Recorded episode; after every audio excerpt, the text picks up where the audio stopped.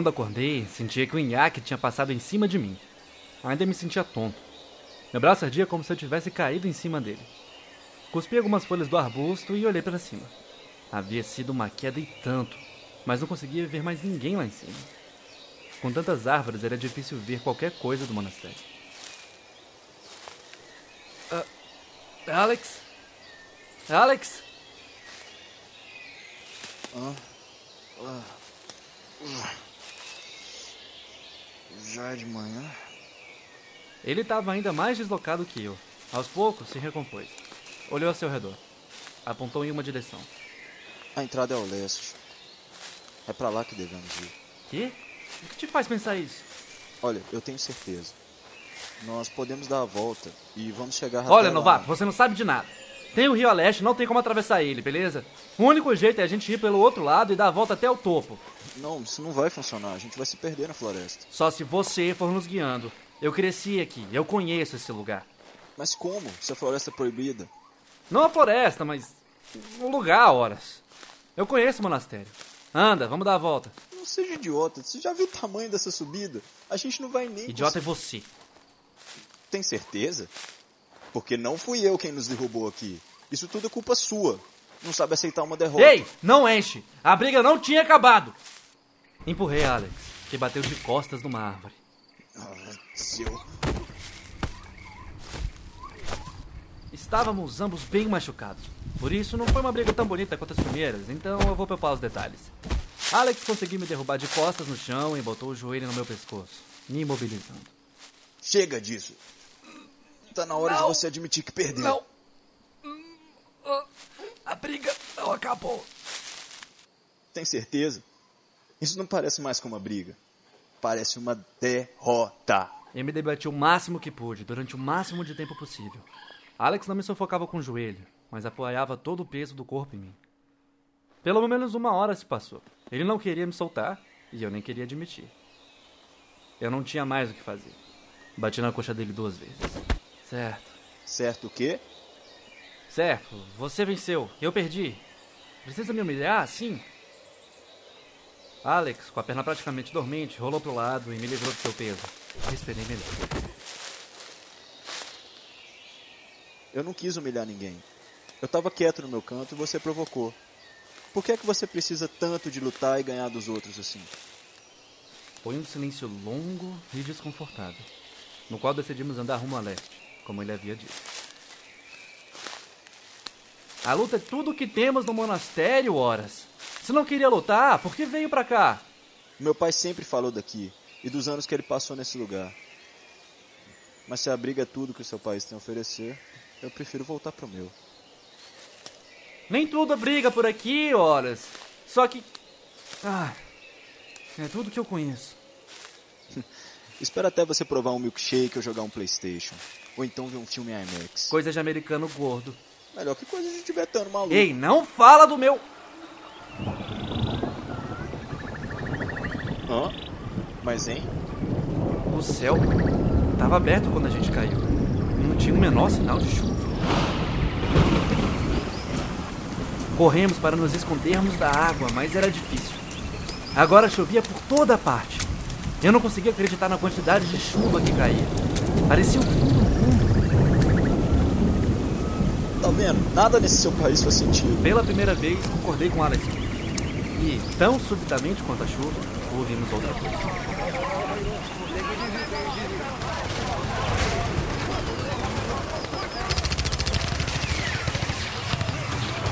Que bosta é essa, cara? Eu não faço a menor ideia!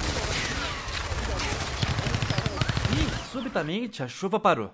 As pessoas gritando também se silenciaram. Silêncio total. Olhei para o céu. O sol forte brilhava por entre as folhas das árvores como se fosse o mais seco dos dias. Até mesmo o clima úmido de chuva sumiu completamente. Essa floresta é mesmo amaldiçoada. Tudo levava a crer que o curso estava certo. Não era por acaso que os monges nos advertiam constantemente sobre os perigos da floresta. Ainda assim, eu nunca aceitava a ideia do inexplicável. Para mim, o mundo era sempre um monte de equações. Algumas claras, outras ainda não descobertas. Bobagem! Devem ser contrabandistas que se perderam pelo caminho e vieram parar aqui. E estavam contrabandeando chuva, né? É um fenômeno meteorológico incomum que aconteceu por coincidência. Você realmente não acredita no sobrenatural, né? Não. Detesto todo esse negócio de misticismo, meditação, Buda e tudo mais. Meu pai me ensinou que isso tudo era bobagem. Tudo que importava eram os fatos. Vai por mim, nem tudo se explica por ceticismo científico. Se você crescesse na minha família, ia entender. É, sempre esse papo. Já vi coisas estranhas. Ah, e você tem uma explicação pra tudo. Posso encontrar uma explicação. Pra tudo? Sim. Ok, então. Como eu te derrotei? Andamos um pouco em silêncio. Foi quando percebi que essa era, de fato, uma questão difícil de se responder. Depois de alguns passos pisando em folhas secas, finalmente me irritei. Você se movia feito idiota. É, e fiquei imprevisível. Você achou que tinha entendido tudo sobre mim e já havia me transformado em uma equação. Mas eu mudei todas as variáveis e você não conseguiu me entender mais. Não quer dizer que não exista uma explicação. Só quer dizer que. Você não faz ideia de qual é. Tudo bem não saber. Você gosta de ciência e matemática. Provavelmente começou sem saber nada, né? Não saber é o que mais te leva a aprender. Tem um cara chamado Sócrates. Como diz- então? Hã? Como? Como foi que me derrotou horas? Você se movia de uma maneira diferente, como se tivesse encarnado um demônio. Nenhum dos órfãos conseguia variar assim de padrão. Com quem que você aprendeu isso? Um americano chamado Muhammad Ali. Era seu mestre? Quem dera, nunca conheci. Era um boxeador antigo, mas o meu pai tem vários vídeos de lutas dele. Ele era rápido, diziam que dançava no ringue. Flutuava como uma borboleta, mas picava como uma abelha. E dizem que sabia em qual round ele ia derrotar o oponente. Mas ele era boxeador. Não aprendemos boxe aqui. Ah, não importa. Os fundamentos de um estilo podem se aplicar no outro. Por exemplo, tinha essa luta com Foreman que ficou bem famosa. O Ali estava nas cordas o tempo todo, se defendendo e apanhando um bocado. Os dois estavam exaustos. Mas o Foreman continuava atacando, atacando, atacando, atacando, sem conseguir derrubar o Ali. Aí lá pelo oitavo round, pá! O Ali conseguiu uma combinação bem rápida de golpes e o Foreman caiu. Fiquei determinado a procurar o tal ali boxeador depois. Não imaginei que pudéssemos incorporar novas técnicas de lutas a partir de outros lugares que não manuais e aulas. Naquele momento, na verdade, eu havia entrado em contato com o que seria uma das maiores características de Alex Corso. Ele nem sempre era o mais rápido, o mais inteligente ou o mais forte, mas com certeza ele tinha mais vontade de vencer do que qualquer outro. Era noite e ainda seguimos para o leste, como ele havia dito. Quanto a isso, ele não parecia hesitar nunca. O único problema até ali foi um roncar de estômagos. Não havíamos comido nada o dia inteiro, exceto por algumas frutinhas aqui e ali. Eu torcia para não serem venenosas. O breu da floresta era assustador. Eu podia posar de homem da ciência e fingir que nada me assombrava o quanto eu quisesse. Alguns barulhos ali simplesmente não podiam ser explicados por nenhuma lógica humana. Ei, Schwabs, você ouviu isso? Ouvi. Acho que foi embora. Eu acho que tá vindo pra cá. Não, tá indo embora. Não, tá vindo pra cá. Mas você tem que me contrariar sempre! Eu já disse, tá indo!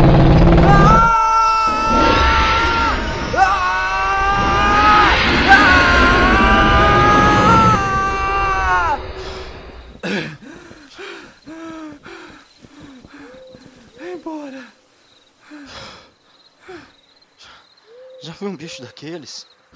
Parecia uma lesma branca misturada com uma girafa e. Sei lá, uma aranha também entrou na festa. Não, nunca vi aquilo. Não parece fazer parte de nenhum grupo de animais desse mundo. Tá. Admito que essa floresta realmente é estranha. Eu acho que o negócio é sair logo daqui. E lá fomos nós, cansados, mortos de fome, perambulando naquela floresta maluca, sem ver um palmo diante dos nossos olhos.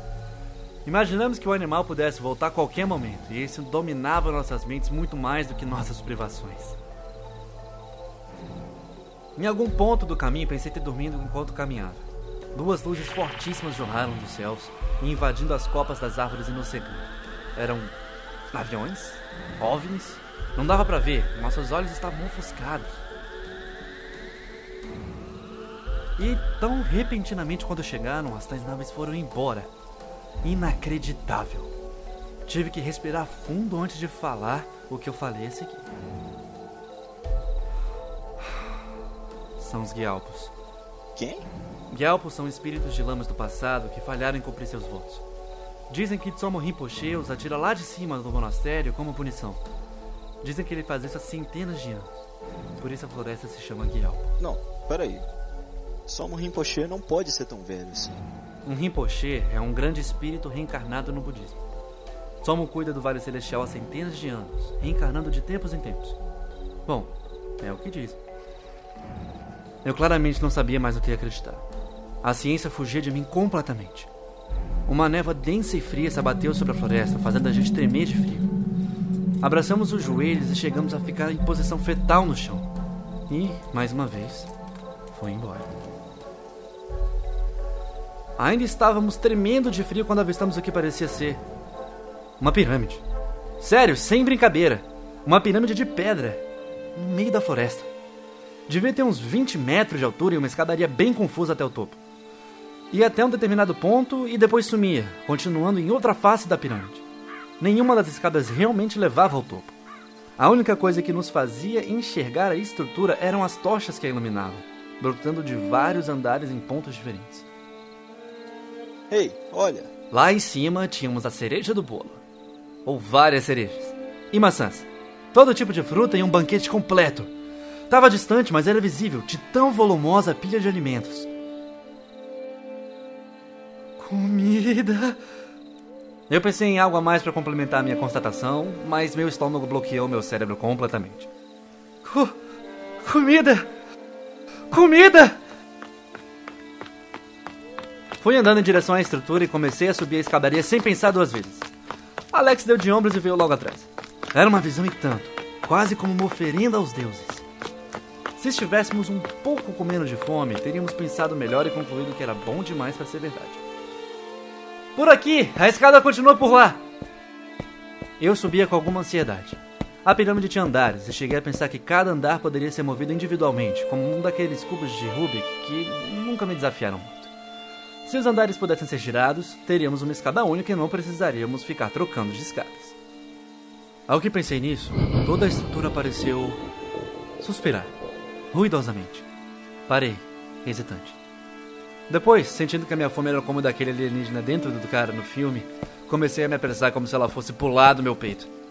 Comecei a correr enquanto subia as escadas. Jogs, espera! Estranhamente, o topo parecia me atrair e não parei para ajudar Alex. Imaginei que ele tivesse apenas tropeçado. A fome. Quanta fome! E lá estava eu, querendo alcançar logo o topo da pirâmide maluca. Meu estômago roncava. Sim, logo eu comeria tudo. E. Algo então puxou minha roupa. Olhei para trás, onde Alex deveria estar. Ao invés dele, havia um demônio sorridente, de pele branca e três olhos me puxando para cima. Gritei, apavorado. Caí nas escadarias, tentando fugir dele. Me larga! Elfo desgraçado! Chutei a cara dele, que caiu alguns degraus até se segurar de forma desajeitada. O fogo rapidamente se alastrou pela pedra pura ao meu redor. Meu coração se acelerou em desespero. O Guialbo se levantou e me atacou com suas garras enormes, me levando ao chão. Me levantei e acertei nele uma giratória com o pé. Ele recuou, mas não se deu por derrotado. Avançou de novo e outra vez me derrubou no chão. Tentava socar sua cabeça no chão e ele revidava tentando me socar também. Consegui colocar os dois pés em seu peito e empurrá-lo para mim. Ele caiu de costas. Consegui me levantar e me recompor. Quando ele se levantou, tinha vários braços, como as imagens de Guialpo Perrar no monastério. Os braços se agitavam loucamente. Parecia estar imune às chamas volumosas que agora estavam por toda parte. Ele sorria para mim, com a boca cheia de dentes pontiagudos. Caramba! Então aquilo era um Guialpo? Não parecia em nada com o lama do passado. O Guialpo se levantou e olhou fixamente para mim. Era um monstro. As chamas, os numerosos braços. Parecia ficar mais poderoso a cada golpe que eu lhe acertava. Entrou em pose de ataque. E então, começou a dançar na minha frente. Hã? Foi quando eu reconheci alguns daqueles movimentos. Pareciam muito com um idiota dançante. Alex? Ele não parecia me ouvir. Provavelmente também estava me vendo como um galpo. Também parecia assustado. Olhei para os lados, procurando uma forma de me comunicar com ele. Então, me veio uma ideia. Me sentei no chão e cruzei as pernas. Entrei na posição da Lotus que eu tanto odiava. E simplesmente fiquei assim, parado, esperando que algo acontecesse. Poderia ser um golpe fatal. Claramente, Alex estava tão confuso quanto eu estaria. Mas se sentou também. E executou a posição da Lotus com seus vários braços. As chamas pareceram diminuir. O calor também perdeu intensidade. Meu coração se normalizava, até o ponto onde eu estava tranquilo, relaxado e despreocupado. Foi o primeiro de muitos dias que eu não me preocupava. Nada era um problema. Na verdade, todos os problemas pareciam insignificantes agora. Assim, eu apaguei. Perdi a consciência durante alguns segundos. Quando recobrei, tudo havia voltado ao normal. Alex estava à minha frente também. Jogs, era mesmo você. É, obrigado por todos os socos. Meu maxilar vai adorar amanhã. Mas onde será que a gente está? Estão num ponto neutro. Valéria? Mas, hein? Como? Ela apareceu em nossa frente, também vestida em trajes brancos, suave como uma nuvem de um anjo matinal. Ah, você entendeu. Parecia angelical, parecia brilhar mesmo. Parecia até um efeito especial falso. Desculpe, meninos. Estava tentando entrar em contato com vocês, mas vocês não se concentravam. Como você veio parar aqui?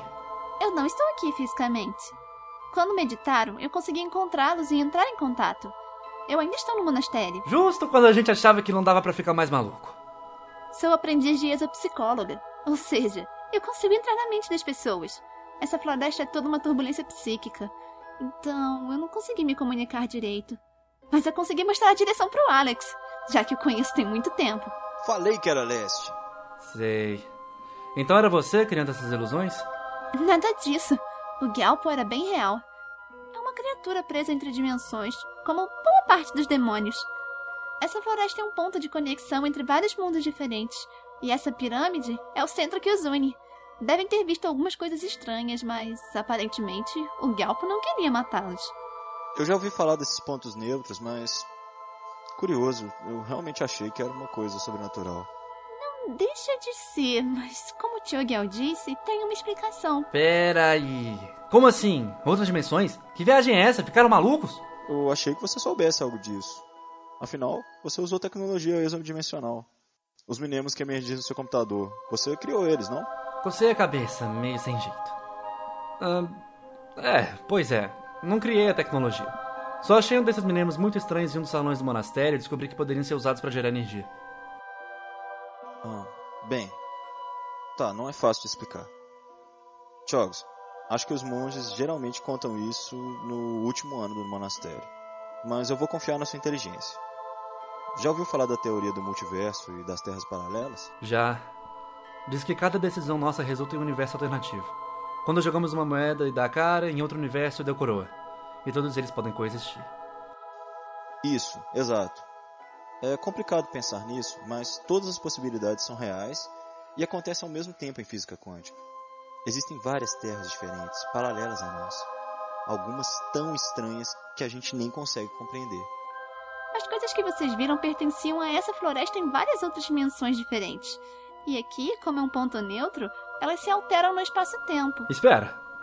Então o que caras como Stephen Hawking falam é verdade? Existem infinitos universos paralelos ao nosso? As nossas famílias cresceram nos falando disso. Mas eu entendo que pode ser um choque para você. Lembre-se que isso não muda nada, que né? incrível! É sério mesmo? Então, existe um universo onde o Ripochet é um cara legal? Bom, sim. E um universo onde o Tibete é a maior potência econômica do mundo? Sim. E até mesmo um universo onde o Neo é real? Ué, Provavelmente. Sim. Sim. Uau! Mas. Espera. O que isso tem a ver com o monastério? Geralmente, somos mandados para cá para nos tornarmos guardiões. Guardiões de quê? Guardiões da nossa própria dimensão. Existem formas de se atravessar dimensões diferentes, Chogs. E existem pessoas mal intencionadas que podem fazer mal à nossa realidade. Pessoas de terras que deram errado, que querem buscar refúgio em nossa terra, ou até mesmo pessoas que se depararam com algo que não entendem e que podem ser tão perigosas quanto as mal intencionadas. Ah, eu que o diga. Quero que esteja acordado para isso, Dalai Lama. Para o fim de tudo. Já vi esses brinquedos atlantes fazerem um estrago e tanto em outros mundos. O poder Chogyal! Você não acreditaria! A tal armadura parecia absorver o Dr. Buster através do. E ele não parecia mais existir. Todos os marinheiros tampavam os olhos, assustados. Tenho todo o poder desse mundo! Consigo senti-lo correr através de minhas veias! Ah, ah, isso dói! Mas vai valer a pena, tenho certeza! E depois, Choquial, o mundo estará em minhas mãos!